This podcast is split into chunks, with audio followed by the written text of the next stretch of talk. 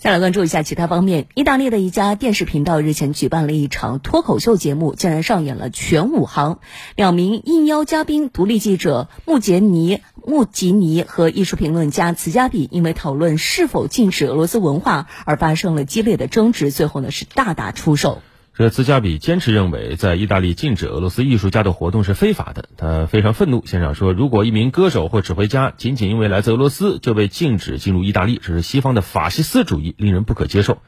但是穆吉尼认为，俄罗斯文化人士可以在西方继续工作，前提是要公开声明反对俄罗斯在乌克兰的特别军事行动。而兹亚比则反驳说，这些人没有义务在当前如此紧张的形势下发表任何声明。这是一种胁迫行为，为此两人发生了口角。随后呢，穆奇尼